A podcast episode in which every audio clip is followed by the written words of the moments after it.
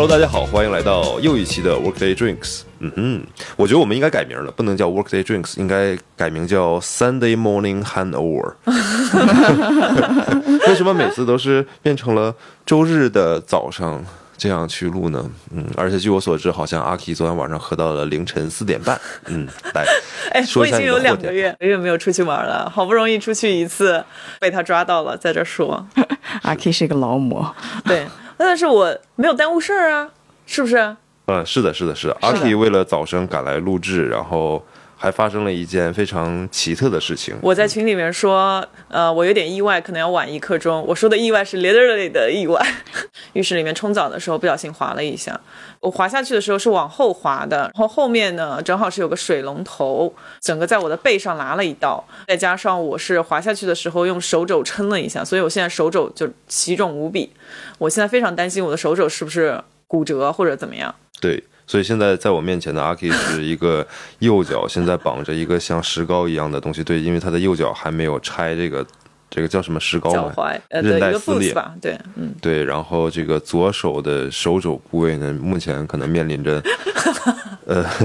可能要软组织挫。伤 Oh 吧 my 应 god！该不要这样是骨折，对吧请你们 touch wood。就是嗯感觉今年 physical 的这种伤害好多哦。是嗯，我跟大家说一下，为什么我的脚踝是呃韧带撕裂？为什么？呃，以及我刚刚好的右手中指是一个骨折。对，我对人家竖中指竖了大概有两个月吧，就好不容易手指好了，也准备说假期之后去拆一下我的这个脚踝的这个带子，结果呢，不是今天早上摔了一下。嗯所以我在想啊，怎么接二连三的发生这种身体上面这种损是呀，为什么呢？你有没有总结思考一下原因？脚跟手指是因为之前去玩那个橄榄球，嗯、然后一个是被球砸的，一个是你去接球，我没有带任何的护具，为什么不带护具呢？我只是去体验一下。Jessie 也去了，Jessie 毫发无伤对，，Everyone 毫发无伤，actually。我觉得可能有几个维度上面的问题。第一呢，就是你可能要思考一下，是不是自己的，比如说身体上面的平衡系统可能不如大家，也许你可能比较容易跌倒或者怎么样的，嗯，那就证明是可能是小脑不发达，类似这样的问题。是说你上升到了人格侮辱啊？嗯，第二个就是还有一种可能，就是像你说的，也许就是最近这一段时间时运不济。嗯，我觉得还有一个原因，可能是你对一些事情，比如说这个运动当中啊，或者就是生活当中，可能没有很在意一些小的。对，其实就有很多问题，我觉得还是就是粗心的。所以我觉得一点和二点其实都是在瞎扯，我觉得就比较粗心，可能会导致这样的问题。对，因为第一点的话就是。我活了大概三十年，我没有进过骨科，所以我觉得完全不是因为，呃，我的运动或者平衡系统比别人差。时运不济嘛，这个不好说啊。但是你说的这个有点 careless，我觉得我是承认的，就是很多事情我没有把它当做一个很严重的事情，嗯，所以就可能会有一些疏忽，嗯嗯嗯，这个是我可以承认的。啊，已经有一年没有见到完整的阿 K 了。那倒也未必，身心完整比较难。OK，好的，就我觉得这个 physically，如果他可以帮我规避掉一些，哦我这么说好玄学哦，就是那我是也是愿意的。对我感觉这是有一种上天在跟你说，你之后可能要小心一点什么事情，然后避开一些更 Oh 大 my 的 god！灾难什么的。我们开始超级玄 Touch 学。wood, please 嗯。嗯，所以我们今天本来是要聊什么话题呢？扯了那么多，我很想跟大家聊一聊，因为刚刚也过去了一个十一假期嘛，假期里面有一些感悟吧，就是关于松弛感上面。但是呃，我发现就是两位对于松弛感好像似乎并没有太多的感知，所以呢，我就呃去看了一下为什么最近大家都在聊这个松弛感的问题。呃，关于松弛感呢，是网上有一个这样子的故事，我不知道你们有没有听过，这是一个人写的啊。他说他在机场看到一家人要出去旅行，有呃有老有小吧，发现就是小孩子的证件。啊，是有点问题，反正就飞不了。妈妈肯定就是说，那我就陪着小孩子吧，那我也就不飞了。但是他们所有人的行李都挂在妈妈的名下，也就是说，这家人到了目的地之后游玩的话，他们是没有办法有任何行李的，他们只有随身的小包。当下这个作者看到他们的状态是其乐融融，没有人任何人脸上有露出不悦，或者是大家没有任何开始讨论说我们到了目的地之后该怎么办，没有任何的行李我们怎么玩之类的，让他有点震惊吧。然后他就会开始反思说，如果自己在这种情况下面会有什么样的联想，或者会做什么样子的反应。呃，我先问一下你们吧，你们会怎么想这件事情？如果是你的话，你是这个 family 的一个 member，我这个话说的，你是这个 family 的 leader，我如果是我的话，我觉得大家都定了，那就玩儿呗。就是，而且我还觉得有一个方式，就是，呃，出去玩儿你随身带的一定是你的必需品，嗯比如说证件这些东西，还有手机，这些一定是必需品。就我带我妈了，所以我应该就不会准备其他东西，因为我妈会把所有东西准备好。我可能就手里拿着我的手机和身份证，别的什么都不拿，因为 因为我跟我妈一起出门，我要拿什么呢？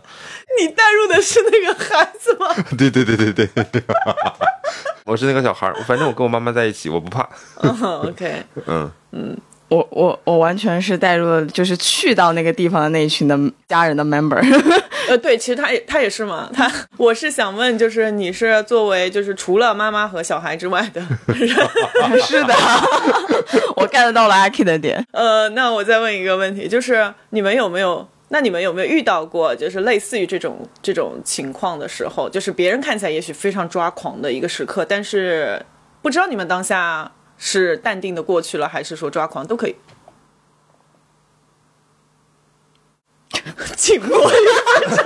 我们在思考。OK，我说一个吧。大概两三年前，然后那个时候我跟我前男友，然后出去玩，在一个机场。他是外籍嘛，他以为他的他去很多地方都不需要像我们一样弄签证。嗯，出行之前，我好死不死还问过他，我说签证办了吗？因为我要准备我自己的一些材料。他说不需要。值机的时候就说，呃，先生，请拿你的证，就是签证给我看一眼。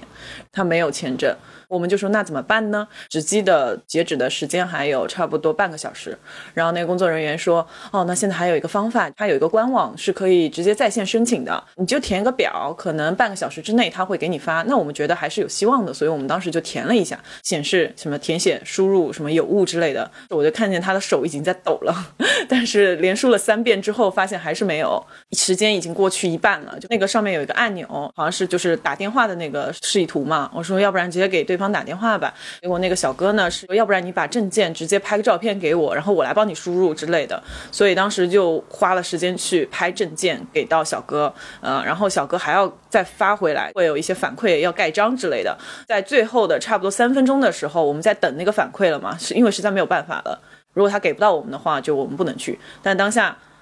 我前男友问我说。呃，如果我真的去不了，你你会去吗？其实，当然会啊。对，其实我的想法是，我是会去的。你大不了就是你第二天的飞机过来，对吧？我们的酒店和那个所有的行程，对所有行程其实都还好，也没有来得及回答他这个问题，因为我还是想要看最后的这个结果。在最后的一刻，对方把那个签证发过来了。呃，那当然，他耽误了一些时间，但是我们都觉得这对于这个整个旅行来说的话，它是一个非常 dramatic 的开头，它说不定是一个好玩的一个开始。我没有任何的生气，那我就想了一下，可能在当时我是心态比较平稳，就有这个松弛感在哦。嗯哼，对我现在的这个心态来看，我现在在网上看到的这个段子，我可能当下会有点慌。就我到了目的地之后没有行李，你让我玩什么呢？嗯，就我会有那个担忧在，所以我觉得可能是某个阶段发生了一些变化，然后人可能在当下的状态也会发生一些变化。如果我再去到一个目的地，突然发现我没有行李，我会立马冲去 shopping mall，然后买一大堆衣服。对，所以网上也有人说，可能是这家人比较有钱，只要带卡就够了。对，嗯，这让我想到去年十一的时候，我去了一下那个一个浙江离上海很近的一个岛，花鸟岛啊，什么什么岛那一块的。我当时在提前大概一两周就已经把就是民宿订好了，结果等我去的时候，那个民宿老板说这早就订满了，你没有订上，就是相当于我到那个地方被告知我没有地方住。嗯当时我跟一个朋友一起嘛，然后这件事情当时我就比较震惊，因为我在网上都订好了，我钱也付了，对吧？你跟我说我没有地方住，就是赶紧就是说那附近有没有什么地方可以弄一下呀？可以朋友介绍一下，我就问一下那个民宿老板嘛，什么什么的，然后沟通了很久，大概花了四五个小时找一个新的房子。最后是找到了，就是民宿，可环境没有之前我想订的那么好，但是也能有地方住，至少比就是流露街头要好很多嘛，所以我觉得就还好。其实当时解决问题的是我在解决这个问题，但我并没有觉得说很慌，因为我觉得就是这么大块地儿，对吧？这整个岛上就那么多岛，都是玩的地方，那民宿肯定就是满街都是，所以我当时就没有想过说。没有地方住这个问题，就可能就是环境好稍微差一点，或者是要挤一挤啊什么的。对我觉得我当时好像还蛮平静的。哦，但是这个原因是什么呢？什么原因？就是你到了那个地方，你本来都定好了，结果没有地方住。对，这是一个大坑，就大家可以避一下雷哦。就是民宿老板他会在不同的平台上发布他的房屋信息。比如他发了五个平台，但有一个平台里面已经把他的订完了，但是其他的平台没有更新，没有更新，然后这样就会导致在其他平台订的人就会发现，哦，我原来到的地方才发现我没有订上。归咎的话，应该都是那个老板的问题，是他们的系统问题。我觉得应该是的，所以，所以我当时有一点点郁闷，就在于说，那你为什么就是没有？给我就是有一个电话联系什么的，还是他说我当时订的那个平台他都没有怎么用用了什么什么的，反正就是一些让我觉得有点离谱的理由。那最后找这些就是新的地方是他来安排的吗？对他，他当时是他帮我安排的，所以我觉得就还好，就他能帮我找到一个能住的地方。所以事后也就这么解决了。对，也没有在 OK。对对对，我也就没有怎么在那个了。嗯嗯嗯，这种类似的这种。就临时变卦这种事情特别讨厌，对，而且我觉得出去，我们发现没有，我们俩刚刚说都是出去旅游，就是出去旅游是很容易发生这些很多很多的意外，然后你就要去应试解决。就是网上不是很多流传嘛，就是说检验你跟你对象，男朋友也好，女朋友也好，最好的方式就是跟他去一次，就旅游一次，然后就可以看出来，就可以暴露很多问题，对吧？也会有一些分工的问题。对对对，是的。因为我是仔细想了一下，我也没有什么特别觉得好像迫在眉睫的一些问题。然后你讲过，特别但是就不适合放。那个也不算，那个也不算，那只是日常生活的小事情。嗯，对，因为我不太做计划，比如说出去玩也好啊，或者说你有妈妈了也好，不不不，你带妈妈就好，随身把妈妈带着，带姐姐也行，随身妈跟随身宝。我的天。就是我，我是觉得，就是不带计划的去做事情，有一个好处是什么呢？就是你就没有计划被打乱一说，然后你遇到的所有事情都是惊喜。嗯，就是比如说，我大概半个月之前有一次去无锡去参与一个活动，然后活动结束之后呢，就是那个我跟女朋友两个人一起，然后要去吃东西，不知道去哪儿吃，然后。但是时间比较晚，我就在网上随便看了一家，嗯，是什么火锅啊之类。我想说，那晚上可能也就只有火锅这种地方开着。结果就去了，去了之后呢，发现是无锡的一个就是那种景点，就是那那个中间有那种就是游船的那种江南水乡人家那种感觉，然后就很长很长的一个一个一个景点，我不知道叫什么，记不住了啊。嗯，到了之后我们就很意外，因为其实原本打算说去无锡可能可以玩一天，但我第二天又可能需要比较早的回去。那我们就莫名其妙的晚上那个时候大概是在八九点钟吧，就景点还有一两个小时结束，我们就正好逛了一下这个地方，然后就看到有很多那个饭店还是什么的，然后我就想说，那我就不要吃火锅了，对吧？我就吃一个就是无锡本地菜，对，然后 然后就开始一路瞎找。然后发现那个，因为我们一开始逛了一圈，那个地方已经十点了，然后基本上所有的那个饭店都关门了，只有喝茶的地方，没有吃饭的地方。然后就在大众点评上狂翻，只要有一家，但凡是在这个景景区以内开着的饭店，我就去。嗯，然后就终于打打通有一家电话说，哎，OK，我这边还可以吃饭，然后就去了。去了之后环境也挺好的，就是那种小饭店，就是那种。呃，小馆子，但是它那个开窗外面就是那下面的那个江什么的，反正就是随便吃了点当地的菜，感觉就跟上海菜差不多，但是比上海菜要甜一点，可能有一些嗯不太一样的地方，反正觉得挺好的，就特别开心，就是完全没有计划，所以就只会有惊喜。我问一下，所以你是每一次出行都是没有计划的吗？就是哪怕比如说你出去玩五天。你每一天都是没有计划的吗？啊，是这样的，就是呃两种情况，我更多的出行都是因为本身我要去某一个城市，可能或者是他，或者是我，因为在这个地方有一个事情，嗯，有一个活动，有一个项目，有一个啥，然后我们就要去待个一两天，嗯，是这样的，那我就不会计划其他的所谓的旅游，但是肯定会那个项目可能也持续不了多久嘛，肯定要有玩的时间。我们两个人好像没有单纯的因为为了说出去玩而出去玩过，so far，不是？你想最近这两年的情况也比较特殊，对吧？是是是，然后 so far 我们没有说，哎，我们要，但我们有计划说要，哦，我想起来了，对，今年过年的时候计划来的，就是我们四月份的时候要去云南，不是哪儿，我忘了啊。棒，四月份的时候，那个就是我二月份的时候，我们两个二月份计划四月份要去哪儿，但是这去哪儿不重要了，现在已经是吧？对，是是对，所以你就不应该计划。对，就是计划没有用，而且就算我们计划，我们当时的想法，包括我们现在也在计划，可能还要去一下，你不要计划，就是不是 你计划了，可能这就是泡汤了。你让他说完吧。就是我我我说的意思是什么呢？就好比说我们要去哪儿，然后我们也只是说要订一个酒店，就是计划的全部了。就是我们要住哪个酒店，这就是我们唯一提前要定好的全部前提。然后可能我们不太就是住民宿，可能住那种酒店吧，所以一般就不会会出现这种问题。就至少我会提前打电话跟那边确认一下，嗯，就是类似这样的吧。点你呢？嗯，对对对对对，对，男生可能会确确认一下，因为我唯一的重点就是，我我出去玩，我就不想被打扰嘛。比如说，我最好找一个信号不好的地方，可以很舒服的，就是在一个自然环境里面，然后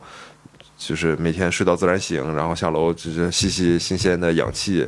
就对我来讲就足够了。嗯，就我 不会计划吸吸新鲜的氧气。嗯，就是就足够了，然后不会计划那个什么，就特别具体的。然后比如说今天要吃什么，可能一般我们都是说现场看，哦，明白明白。两个人坐在那儿现场打开某 某点评，然后在那儿狂刷，说这个评分高，这个环境不错，赶紧去。哎，我只能说你们两个人其实在这方面还是比较有一致性的。如果是一个人特别爱计划，另外一个人完全没有计划，他们一定会有吵架或者分歧什么的。如果一个人特别爱计划，一个人完全不计划的人，你比如说我就不计划的人啊，我的女朋友如果特别爱计划，那她就计划好，我就完全听妈妈的就好了。我也很简单呀，对不对？你说好好走去，没问题，爱吃好。然后我只能说，就是就是你你的那个对象啊，就是不会生气的这个对象，可能是性格比较好一点。就有的人可能会觉得说，哎，你为什么就我在计划，然后就你什么都不管啊，怎么怎么的，可能会有这种。啊，对情况我明白明白，也会有那种就是说我计划了那么多，但是对方并不想参与，啊对方只想躺在酒店里面待三天。是，对，嗯，我觉得这种我们种分歧还可能蛮多的。建议，比如说去玩儿或者干嘛，可能会问一下，比如说你这一趟或者你、你到这个地方来，你最想去哪儿？嗯嗯嗯，就是互相，比如说提一个，比如说我们去北京啊，好比说，我说我一定要去一趟故宫。然后他说他一定要去一趟 SKP，、那 OK 啊，那比如说今天就我们去两天，那一天他陪我去故宫，另一天我陪他去 SKP，就好比说这意思啊，嗯，就举例子啊，仅仅举例子，其 实他透露着什么信息？这让我想到，就是我大概在二十岁来岁上下左右的时候，我跟我妈有一次，呃，就是一个完全没有计划的旅行。其实我妈是一个非常喜欢要出门一定要安排一下，就安排一下行程什么，到哪去到哪去。但是那一次是很神奇，我们两个人是可能就提前两三天买票，或者是提前一天买的票，去了北京待了一段时间玩儿各种玩儿，然后呢，我们又转场去了那个西安。嗯，我们要在西安待了几天，而且这个这个行程是我们完全在离开我们家的时候完全没有计划的。然后我们大概就在外面这样毫无计划的漂流了将近二十天。就对我对我来讲，那个时候对我来讲还是蛮震惊的，因为我妈并不是那种不会计划的性格，嗯但是她还玩的挺开心，嗯，就感觉其实像崔叔说的，就是没有计划，就是期待一种惊喜啊，也是一件蛮有意思的旅行。你你有跟她聊过吗？就是问她说为什么这趟这么没有计划，然后或者是怎么感想？其实我妈哦，我妈自从我十八岁以后吧，我妈对我就是很放任。嗯，就比如说我们俩出去玩，一定是我跟她两个人的话哈，就没有其他人，嗯她就会把所有事情都交给我来办。所以她会觉得她很她很放心我这个人，嗯，所以她就会不会很在意其他的东西了。就是我你想干什么，那我就跟着你干。就是你们觉得今天没有什么计划，那我们就找点好吃的吧。旅行的重点不在于这趟旅行，而在于跟你一起旅行的人。对对对，就我妈就是特别放心我这一点儿。那还挺好的，是的，因为我家人是特别没有计划性的，就是他们要是出去玩的话，就真的是你问他等下去干嘛，先去再说啊，比如一个景点什么的，就没有任何的规划。但是对于我来说的话，我无法忍受这一点，就因为我是一个在日常生活当中也会把每天的计划写在这里。对，我看到了，就是每次阿 K 在把那个呃，经常说我明天某某时间要干什么干什么干什么，然后每次比如说跟他约某一个时间段的时候，他说好，那我用日历记一下。对对，因为真的会记不住。然后日历的好处就是它会提前十几分钟就告诉你说你接下来要干嘛，或者我每天都会 check 一下，就是我不能没有这个计划，不然我觉得我今天白过了。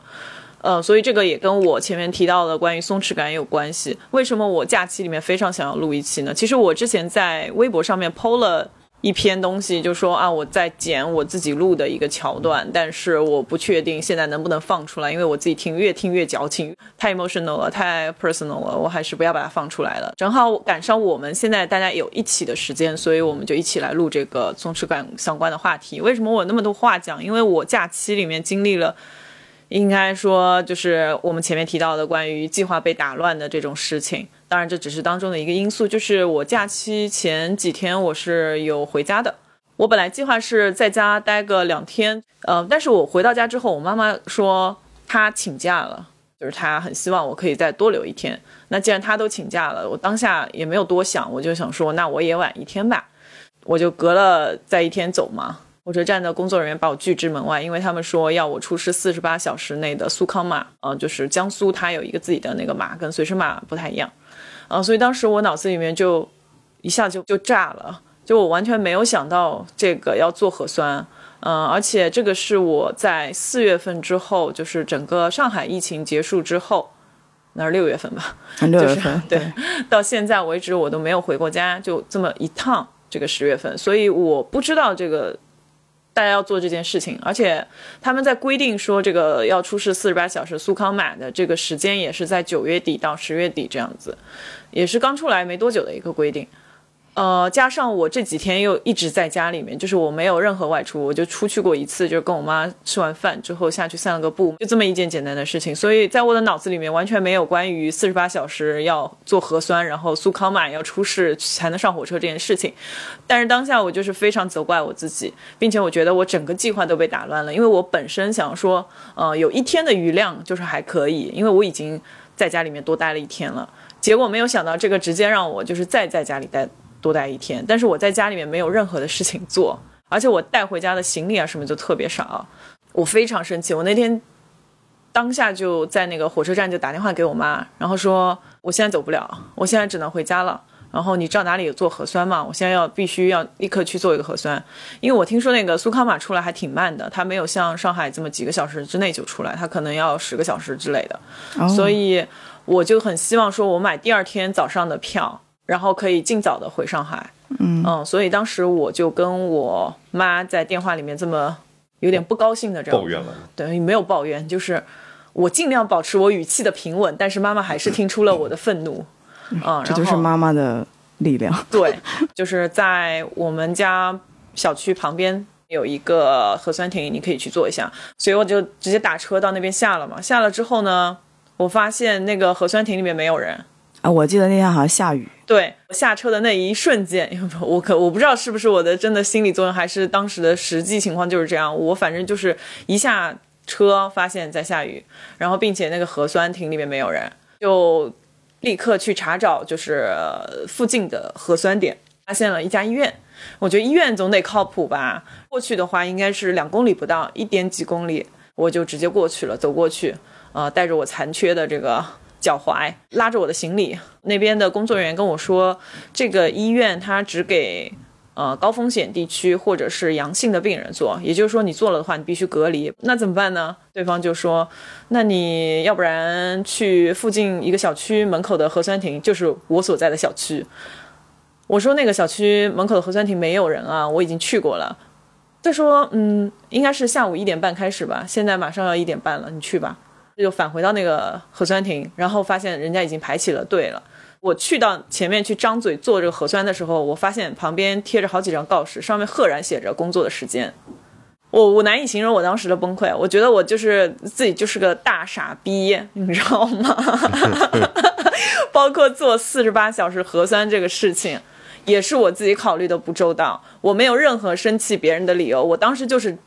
气自己，我气到整个呃生理性的头痛和眼眶痛。我当天就是差不多，我回到家，我冲了个热水澡，开始头痛，然后并没有做任何一件事情。本来我想说我。电脑放在床边，我我可以打开，然后把我们之前那个稍微修剪一下那一期可以放出来。但是我打开了电脑又合起来了，因为真的是那种疼痛没有办法让你继续做任何事情，没有办法让你看东西，手机都看不了。所以我当时就想，我这是为了什么呢？我到底在干嘛？我为什么会允许这么愚蠢和这么无厘头的事情发生？这个感觉就是。根本就不在我的认知和在我的这个框架之内的。我妈回来之后，她就觉察到我的不高兴，她就问我，她说：“所以你在生气什么呢？你生气了吗？”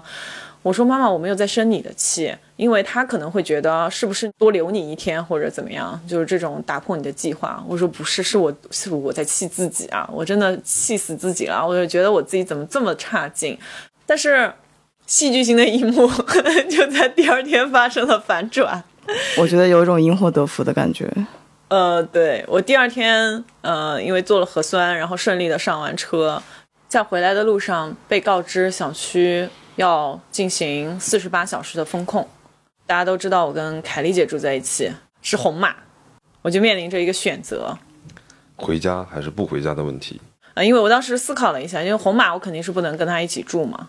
不然就面临的不是回家不回家，是转运隔离还是居家隔离的问题了。呃，当然，在这里要告知大家一下，就凯丽姐完全没有事情，她只是密接或者次密接，对，所以她的那个码是红的。呃，但是在小区解封的那一刻呢，她的码已经转绿了，所以 everything's fine right now。我就去了我的闺蜜家，因为我闺蜜正好她搬到了我们家附近，步行五分钟的距离，也真的是非常巧。嗯，她刚刚搬过来，可能一周不到。是的，所以我就直接去了他家，跟他一起隔离了。呃，这件事情得来的一个好处是，他每天都给我做饭，而且 而且他家真的很舒适。对，我们昨天都去他家看了一下。对，Jessie 那个时间还发消息，算是关心一下我说，呃，阿 King 怎么样？然后风控的怎么样？然后他给我发了超多美食的照片，然后我说，敢就不应该问你。就是像 Jessie 说的，因祸得福的感觉。我发现今年不仅仅是这一件事情，很多事情都会让我有这种感觉，就你也说不清楚你是幸运还是不幸还是怎么样，就是你应该感恩呢，还是说这件事情不太幸运？我有时候觉得有一些有一点点小灾小难，呃，是为了避免更大的灾难。有时候我会这样安慰自己，就比如说像你刚刚说的，就是可能前一天没有办法上火车，但是但是你第二天。这样子就不会有，就是更严重的事情嘛，对吧？然后我有时候也会经历类似这样的小意外啊什么的，然后后来发现，哎，其实还挺好，转而变向了一种往好的方向的发展，就可能是我这这方面态度比较乐观吧，对，所以我现在对于一些。小灾小难，或者是有些东西没有按我计划来执行的时候，我发现我就会我就会觉得说，嗯，那这件事情可能就是不应该去做，那就不要去做算了，就是类似这样的一种方式。哦，这个想法好摆烂呢。是的，对，其实我一直就是想要把心态调整到你你的这个状态。我觉得我就是太紧了，就像我前面说的松弛感，其实我觉得它的反面是焦虑和紧张。嗯啊，这是我自己的理解，不仅仅是你做计划这件事情，它没有达到你的预期嘛。嗯，但是我就发现我浪费了很多的精力和期待在这件事情上面，所以会导致这件事情没有达到我预期的话，我会非常生气。嗯嗯，我会内心非常不平衡，所以这就是为什么我那天打破了一个计划，我会如此的难过以及不安。我我觉得我这方面慢慢在非常的。就是变得很乐观，也是因为在疫情期间，嗯，就是就是在疫情之前，我也是一个非常有规划的人，但是疫情期间之后，发现很多东西都没有办法自己去控制，包括在上海这两两个半月的在家隔离，对吧？自己完全无法主导这个世界，就外在给你的一些改变，所以后来就摆烂了。我知道，我觉得今年大家很多主题都是摆烂吧。对，但是这种摆烂，其实我感觉哦，会让自己心里舒服一点。就是既然外在的那些东西会可能会随时打乱我的计划，那我索性就把该做的事情做好。但是具体的计划，那就不要太局限什么的，我就会变成这样子的感觉。很有道理。嗯，我其实没有像大家谈到那么多生活当中的这种就是紧张啊，或者比较崩溃啊，或者不安期望的。但是我工作当中是做计划的，我工生活我是没有计划的，工作是有计划的。但是工作当中其实每天都在出现，呃，就是不按照你的计划预期然后出现的事情。呃，习惯了之后，你发现你就没有那个精力去消耗自己的情绪。你说啊，怎么又可以这样啊？我受不了了，这是。甚至想骂人，但是你后来就时间久了之后，你就算了，就平和了，被磨平了。嗯，因为你工作希望可以被磨平。对，因为工作每天都在那个什么，就是你你你你可以选择每天都骂，就变成一个骂骂咧咧的人；你也可以选择说，我能不能通过其他办法去改变这个问题，比如说呃，不管是我自己粗心，还是同事粗心，还是谁粗心，那粗心这件事情怎么能避免？就像小时候做错题一样，如果妈妈说啊你怎么又不注意，然后怎么怎么样的，他他没用啊，对吧？我还是长这么大，我还是该粗心粗心。但是你要是能够有一个去帮大家解决这个问题的办法呢？举个例子，比如说你们现在看在我店里面录嘛，就看到那个旁边其实有一个小白板，那个小白板上我就会写上我们要做的一个重要的一个事情，嗯，然后每天大家都会看一下。你们在找小白板吗？小白板在那儿。哦哦哦，这儿，OK OK，对，就是因为会会很多事情，然后会忘，会不记得，然后就赶紧，比如说可能今天或者明天或者哪天要做什么事情，就提前写在小白板上，然后你做了是就擦下去，然后每天早上晚上大家都会看一眼那个小白板，哦，OK OK，好，还有这个事情没做啊，这个事情做了，那我擦掉它，嗯，就是就是这样，然后呃，再不然就是实在没办法，就是反复重复。有一些很重要的事情，就把它，比如说在微信上面置顶。嗯，你每次只要打开微信，你就看到，我操，这个事情要做，要做，要做。然后你就，比如说有一些后面有一些，比如说呃工坊啊或者师傅们啊对接起来比较麻烦。然后你想达到的目的，那就可能每隔一段时间就给他发一个信息，重复跟他重反复重复同一个事情，就是他就一定知道，比如说三天之后谁谁谁的衣服要要了。然后第二天、两天之后，谁谁的衣服到了？明天师傅你要给我，师傅今天一点钟你要给我，就你一直在跟他重复，他一定会知道这个事情的，就没办法。就是你去事后找他说啊，我之前不是三天前就跟你说今天要了吗？你怎么不给我？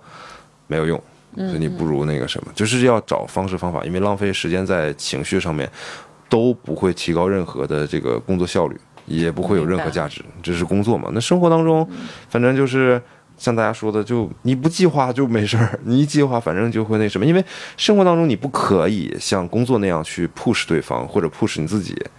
就你不可能给自己写一个小白板，每天看着说我明天要做核酸哦，距离做核酸还有两个小时哦，对吧？不要命嘛，对吧？然后比如说就是这样，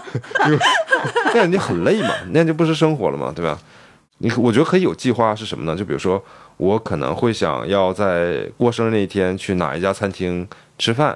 那我就提前打电话预约一下。当然，这里面也存在很大变数，比如说，就是我之前也预约的好好的，很难约餐厅，我打电话订了位置，可是我到了餐厅之后，他没有给我那个就是记住，或者他把我漏掉了或怎么样的。就算万一出现这种问题，又能怎样呢？对吧？嗯，就我现在可能对很多事情看得没有那么重。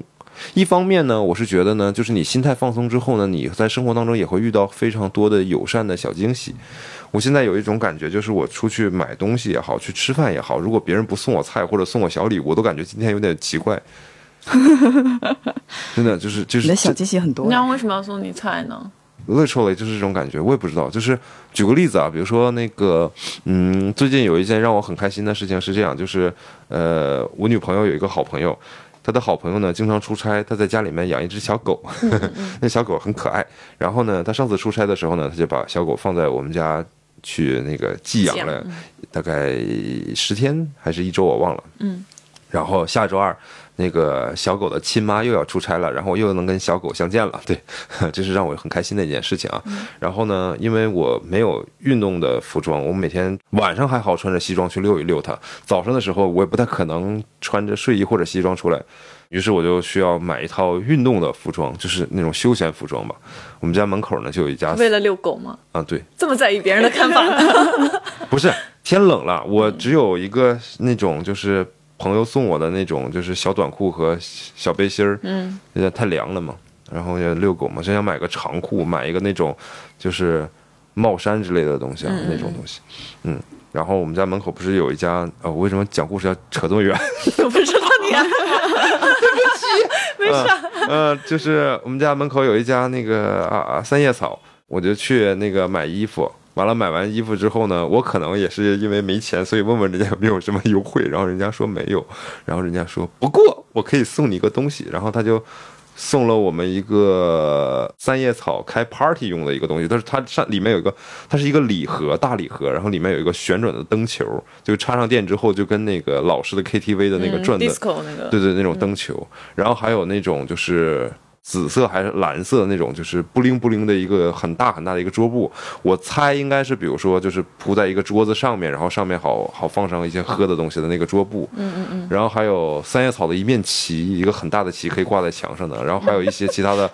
呃，发光的小东西什么的。天哪！对，然后我觉得这东西嗯该不会是，比如说前两个月他们做活动，然后那种大礼包可能剩下来的其中一个吧？应该是吧？啊、应该是，嗯 反正不管不管怎么样，我很开心，因为那东西拿回家其实也没什么大用，嗯对吧？但是我们决定留着，等过年的时候或者跨年的时候，在家开 party 的时候可以用得上。嗯嗯，就是类似这种吧。比如说我那天过生日的时候去吃饭，嗯，然后那餐厅也不是提前订的，其实就是我是在那个外滩美术馆，就 MAP，然后逛到顶楼的时候，正好天快黑了，也看完了，然后就说吃吃啥。我们其实也没有想好那天去吃啥，然后看那上面有个餐厅，就说在这个餐厅吃饭吧。我们坐下来点完菜之后，就刚刚好六点钟，然后就看到外滩的灯亮起来了。我跟那个那个呃点餐的那个俯身，嗯嗯，对，不知道叫什么，比较尊敬人家比较好，就是跟他讲说，那我今天过生日，撒了个谎，说本来我打算去另外一家餐厅的，但是觉得你这儿太好看了，所以我们就决定在你这儿吃了。嗯，然后他说好的，然后我们就点菜嘛，然后我们就点到甜点的时候说甜点不要点了，我来安排。然后 是那个服务生说的吗？对对对，那个服务生是是个意大利人，就开始海底捞社死现场重演，就是就他们端了一个蛋糕，当然是那种很小的这种自己做的那种蛋糕，然后唱生日歌送过来。所以我就觉得吧，就是什么呢？就是我的所有的 point 可能就是，当然我得到的一些额外的这些惊喜也好，小礼品也好，其实也是我自己主动索取的。嗯，呃，臭不要脸的说，确实是我自己主主动要的。嗯，但另外一方面呢，就是你没有那个说你要这个东西，人家百分之百会给你什么，人家给你什么，我都觉得是一件让人很开心的一个感觉。嗯嗯，工作当中的话，呃，就是要定期复盘，有一些规划，然后最好是可以知道未来如何规避掉这些问题。嗯还有一个点是什么啊？就是不要把期待放在别人身上，对对。嗯，把沟通的东西前置。OK，这是工作上面的这个这是好专业这个词儿，前置头回听说，果然不愧是互联网大厂出来的。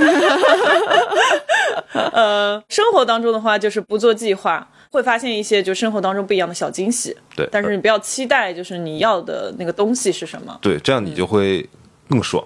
就更有惊喜。好你要。是真的要期待了，就未必有那个什么。还有还有一点，我想补充一下，就是你自己本身应该有一个很很正能量的、很正向的、很乐观的一个呃情绪。这个情绪价值是可以传染给别人的，是可以传染给生活当中的一个陌生人的。你对他非常友善，非常开心，你让他快乐，他也会让你快乐。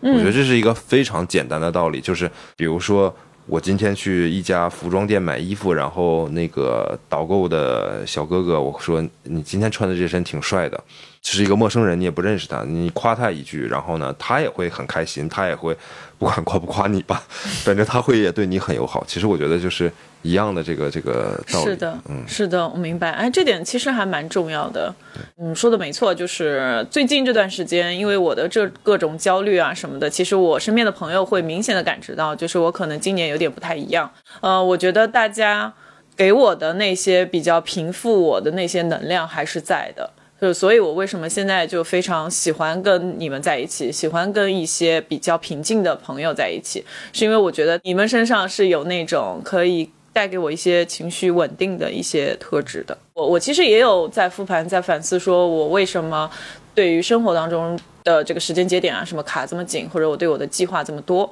嗯、可能也是因为我工作当中的一些成的一些习惯吧。我现在在做一些项目，然后从嗯，你开始策划，然后到你实际过程当中执行过程当中，你需要去做的沟通，你需要去做的时间推进及落实到每个时间节点应该做什么。做完这些事情之后，呃，后面的一些计划，它是一个完整的一个 SOP。然后你在做这件事情的过程当中，你经常会去 push，你不管是 push 自己还是 push 别人，就像崔叔说的，就是所有的沟通的东西和涉及到别人的东西放到前置，你自己的东西好把控，别人的东西你没有办法把控。哎，我我我可能把这一点也运用到了我的生活当中，就可能带给生活当中有一些困扰。做计划其实挺爽的，因为你每天可以就像你写那个小白板一样，就是我之前一直在做那个 bullet journal，就是一样的，就是你把所有的计划都列出来，并且你一项一项抹掉，那感觉其实是非常好的，它会给你一些成就感。但是在这个过程当中，都是一个度吧，就是你如果太过的话，可能会造成给自己或者给别人一些压力。嗯你突然，你刚刚说那个做计划，让我想到我小时候就有非常的强的做计划性，嗯，就是可能天生的吧。我记得我小学每一年的寒暑假，我都会给自己列一个清单，就是呃今天要干什么，这周要干什么，然后想要干什么干什么，就是可能每天的计划都列得很清楚。嗯然后我发现从来没有完成过。包括我妈之后，就是每天就会嘲笑我，就说你列了那么多，你到底完成了几个呀？她一看就一个都没完成。就后来索性我发现我就是发现这个计划列出来其实是不可实现的，就是其实有一点那样子。所以后来我就索性就直接就再也不列计划，真的就是我从小学、初中就应该是每年每个暑假都这样。我妈也是每天都嘲笑我，就说你今天到底怎么样怎么样。后来就直接摆烂了。但是我现在其实工作生活上面，我是一个这样子，就是工作上我会给自己设，就是像你刚刚说的，嗯、做一些计划呀、排期呀、deadline 呀，然后去跟别人沟通啊什么的。我自己的生活上，我只会就是记一些小点，比如说我知道我这今天必须要干一件事情，或者是干两件事情，我把它记着。但是什么时候干，我不给他列一个很明确的时间，因为我知道可能会有一些变数。但是我知道我这个东西必须今天要做，那我就把它记一下就好了。嗯就我不会给自己说今天一定要在什么时间去做，嗯这会让我觉得就是稍微有点松弛吧。我现在生活大概是这样的状态。嗯，我觉得还挺好的，因为昨天我们去了一个朋友的 housewarming party，然后在这个 party 上面，我也见到了一些之前呃应该有段时间没有见到的朋友吧，然后也是互相聊了一下，然后对方也是在今年工作上面发生了一些变化，直接导致就是可能会离开上海。呃，她现在非常的平静，分享给我很多的东西。她说她有在做一些心理上面的疏导，因为她是那种特别要强的女孩子，并且在前面的十年，她的工作就是比较平顺，然后她想拿到什么东西就可以拿到。在这个节点上面出现了这样大的变故的话，他有去找一些心理咨询方面的，然后也有找一些玄学啊方面的，对。然后对方跟他说的都是说，人都是有低谷和高潮的时候，就是你在那个高点的时候，你其实在前面的十年都是在这个高点了。那现在呢，就是他在往下走，啊、但是这并不代表说这个有什么不正常，就是你要接受它，平顺的去度过这段时间，后面它一定会有一个点是可以往上面走的。你问他未来的这两三个月，或者是未来的一年有没有什么规划的话，那对于他现在来说也是在思考，并没有说直接的做一个非常详细的计划，因为计划真的赶不上变化。嗯，所以今年也是很多人的主题吧。我今年其实这个焦虑的感觉特别明显，我不知道是不是因为我正好过了一个三十岁的生日，加上今年大环境下面有一些变动，嗯、包括我自己的工作生活、情感情感没什么，都是情感一直很稳定嘛。稳定没有。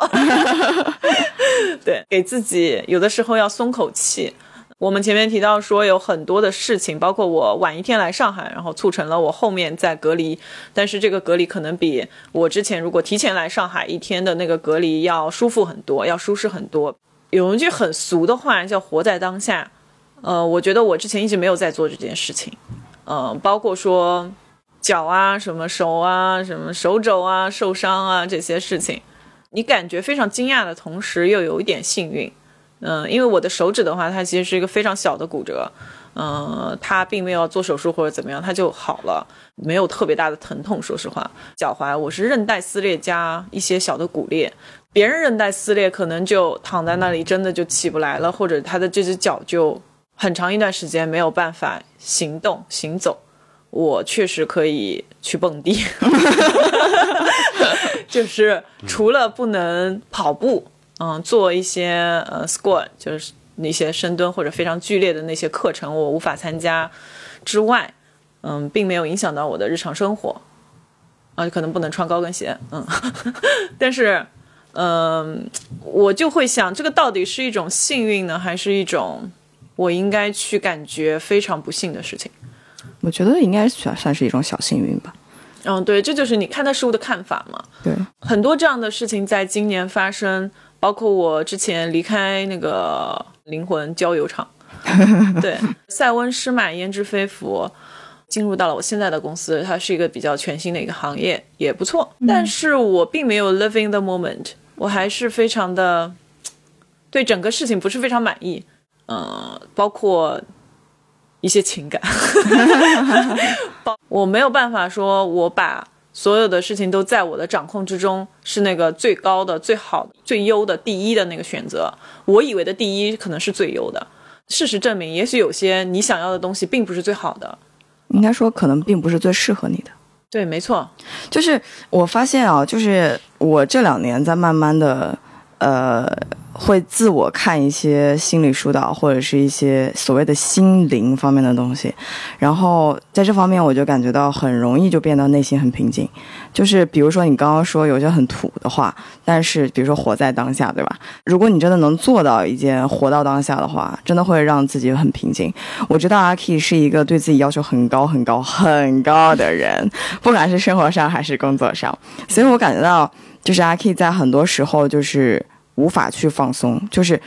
他会列很多清单，然后一个个的去执行，一个去做，一个个画勾，画勾完了之后就是啊，我做好了，我我开心。但是如果其中某一件事情没有按照计划去执行的话，就可能会影响到后面的所有的情绪什么什么的。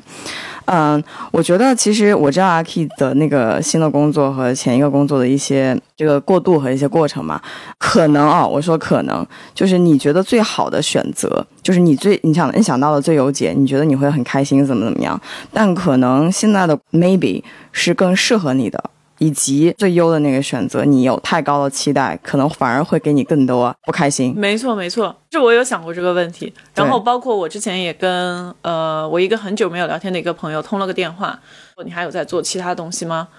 我说 podcast 嘛，就是很久没有更新。然后呢，我之前在帮某个媒体公司在剪那个音频的东西，呃，就是人家一条音频可能就付给我。几百块钱，我捡那个东西的时候，它会占用我一些时间，啊，但是当时我就完全没有很多的想法，那所以他说那就是一个问题，就是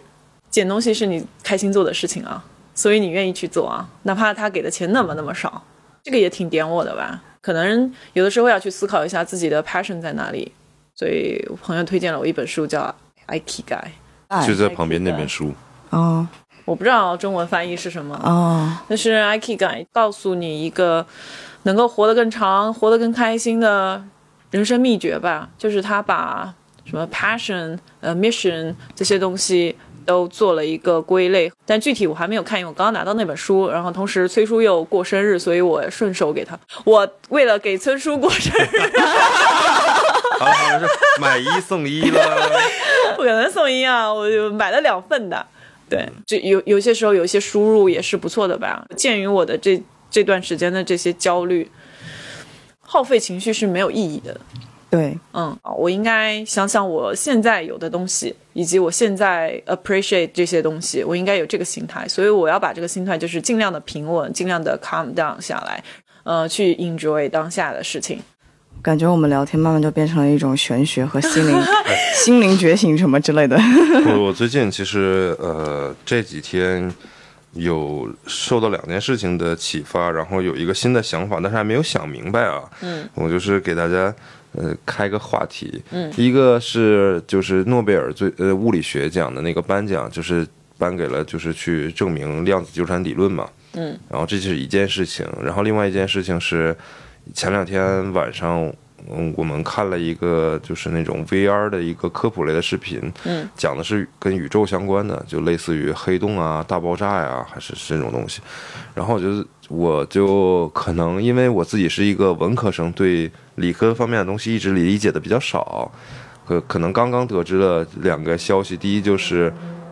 呃，这个世界的起源是通过就这个学说，就是那个 Big Bang 大爆炸开始的，宇宙大爆炸开始的。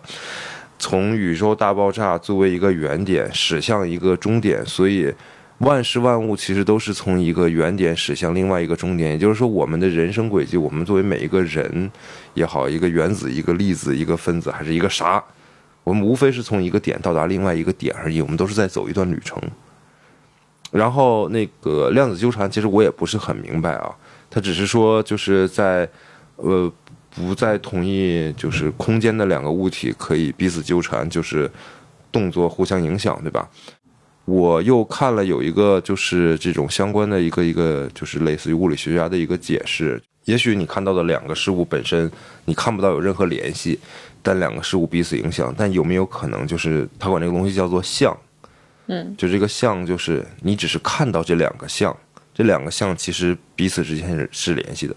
举个例子啊，比如说我跟阿 K，我们两个比如说可能都很喜欢吃辣的，然后都很喜欢运动，但我跟阿 K 可能本身不认识，啊，就算我们认识，见到彼此也不知道，其实我们原来是一个共生体，就我们其实是另外一个物种。就比如说我是这个物种的左手，阿 K 是这个物种的右手，嗯。只是在我们现在作为一个人类，我们仅仅能看来就是啊，你也是一个人，我也是一个人，Jesse 也是一个人，我们是三个人，但我们其实不知道的是，我们其实可能是同一个人，但这个不是人啊，这个人加引号，我们是可能是同一个东西，我们只是这个东西表现出来的不同的像，嗯。就每一个事物，我们看到的是每一个事物的像，但像与象之间也许是一个共同联系的存在，但是我们看不到它。封号了，封号了。啊，这不这是科学，这不是我瞎编的，这是物理，这不是玄学。嗯，就是你说到象，其实如果看过《信条》的人就知道象是什么。不知道不知道，就是《信条》里面说的是熵，就火字旁那个熵。对，呃，宇宙大爆炸也好，然后量子纠缠也好，还是怎么样也好，人类生活在一个三维世界当中嘛，对吧？我们没有那个控制时间或者是任意跳缩时间的一个能力，但是我一定相信还有四维和五维的生物，也许我们只是四维生物的一个触手，或者五维生物的一个什么他们的一个原子而已，你懂我的意思吧？其实。这有一点就回到了唯心或者怎么样的，就是有很多事情，也许你以为你在改变，究其一生，你觉得我在努力，我在改变我的人生，我在改变我的命运，我在怎么怎么样，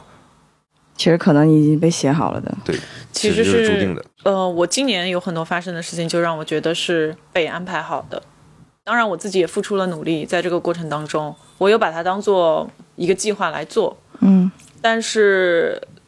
我心里面想的是，当然我想要那个，嗯、但是你没有给我那个，嗯，所以我要怎么样去坦然的接受这个第二个呢？我就在安慰自己说这件事情，就这个逻辑。其实是接着你说，就是活在当下的，因为很多事情其实你无法改变的。但是就算生老病死也好，就是三十岁也好，三十岁仅仅仅仅是我们人生经历的，比如说可能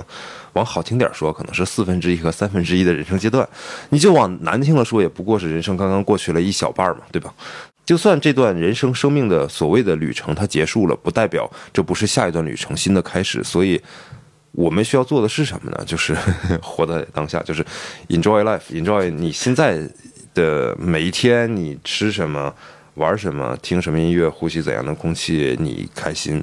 这是最重要的。嗯，很有道理。这标题有了，活在当下，点击率蹭蹭蹭往下掉。嗯，呃，现在有点想通了。包括昨天、前天刚刚解封嘛，然后但是前天因为是工作日，所以就也没有怎么出门，就把工作呃做的挺繁杂的吧。昨天我其实感觉非常好，有出去健身，呃，做一下马杀鸡，因为这几天嗯住朋友家有点落枕。好，嗯，对，晚上也去见了朋友们，跟朋友们一起聚会了一下，所以昨天一天我其实感觉到非常轻松和自在。包括我昨天突然之间就发了一个信息给我的朋友，就我就跟他说，我突然想通了，就之前关于情感上面的一点点疑惑和 confused 的东西，我觉得没有什么大不了的。嗯嗯，嗯，我其实，我觉得心态很重要。就是是如果说一直是一个乐观的心态的话，可能很多事情就会觉得，哎，这没啥，反正，一定会往好的方向发展的。但是如果说心态就是太悲观，那可能很多事情就是会往悲观的事情上面发展。疫情期间啊，不，不是疫情期间，就是说在风控期间那几个月的时候，我还会找阿 K 聊，就是说，哦，也可能还有其他的朋友吧，就是说，就是当时的心态就特别特别悲观，嗯也看不到任何希望，嗯嗯然后然后就感觉到整个人就是在恶性循环，就是心情上、自己的生理上也好，还是情绪上也好，都在一种恶性循环。